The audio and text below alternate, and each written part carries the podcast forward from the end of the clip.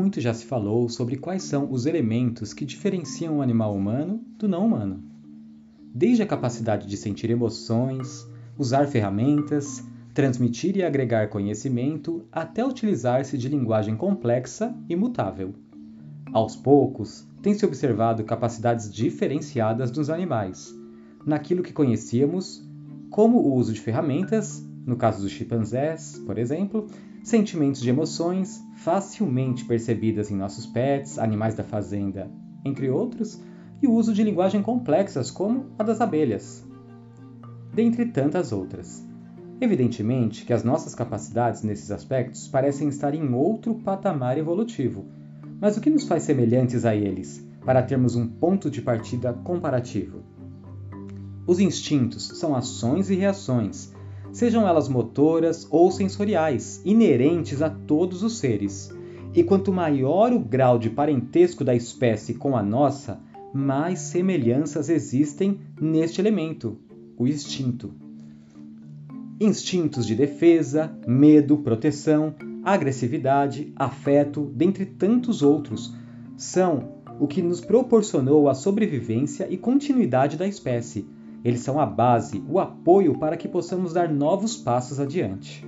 Contudo, quando avançamos, consequentemente nos afastamos deles. Um aspecto notório de diferenciação entre o animal humano e o não humano é a capacidade de agir e pensar de maneira parcial ou totalmente alheia aos instintos. Isso nos leva a compreender que a evolução da espécie se faz por seu afastamento dos instintos. Claro que independentemente de seu potencial de sobrevivência, alguns instintos podem ser interpretados como destruidores e outros como agregadores. E lembrem-se, estamos aqui descartando necessidades ainda essenciais como de alimentação, copulação e descanso. Se pensarmos no desenvolvimento da ética e da moral humana, a agressividade, por exemplo, poderia ser suprimida caso houvesse consciência empática de tolerância e preservação mútua, enquanto que o instinto materno, em tese, não precisaria ser subtraído de nossa existência. Será? Como dissemos no início, evoluir é se afastar dos instintos, mas isso não significa descartá-los, mas sim transformá-los, melhorá-los. Afinal, quando éramos em tese seres incipientes, menos evoluídos física e intelectualmente, Antes do que somos hoje, certamente possuíamos outros instintos, assim como insetos ou seres minúsculos. Não possuem necessariamente os mesmos padrões instintivos de seres mais complexos, como os vertebrados.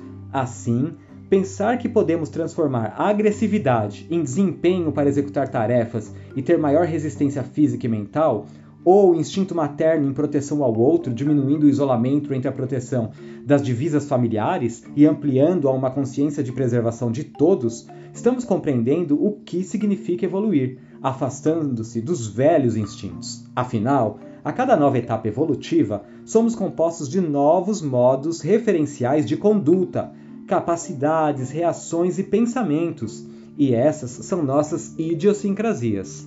Agora, é interessante pensarmos que a nossa referência de mensuração qualitativa de nosso desempenho em relação às outras espécies é baseada nas nossas capacidades, ou seja, avaliamos a incapacidade intelectual de uma ameba a partir da nossa.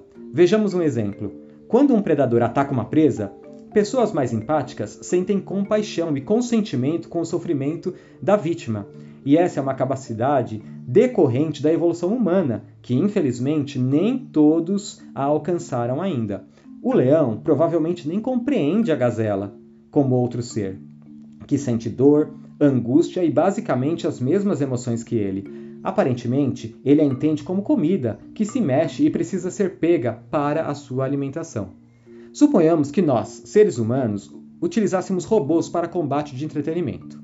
Na verdade, isso já acontece. Em tese, vemos essas máquinas como matéria morta, como ferragens e componentes eletrônicos inorgânicos, não havendo a necessidade de qualquer empatia com o seu sofrimento. Agora, imaginemos que quando um robô é concebido, o mesmo ganha vida e sensibilidade, não percebidas as nossas capacidades. Será que deveríamos manter as rixas?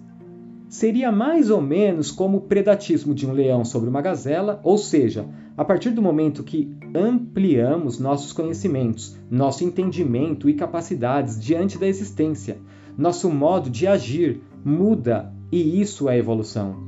Afastamento dos instintos. Diante disso, não nos parece sensato nos compararmos aos animais predadores, não humanos, na hora de justificarmos nossa falta de empatia diante dos outros seres. Utilizarmos a referência de nossos instintos na hora de negar a alimentação ética vegetal, por exemplo, e nos sentirmos superiores às outras espécies, pois cada uma delas está em seu caminho evolutivo, com suas particularidades, em processo de constante mudança, e tudo o que pensamos saber sobre tudo não deixa de ser restrita às nossas incapacidades. Portanto, sugerimos sermos mais empáticos com o momento evolutivo do outro e mais altivos na busca da ampliação de quem somos, através do conhecimento, sensibilidade e capacidade de se transformar, transformando e superando positivamente as velhas verdades, muitas vezes amparadas pelos velhos instintos.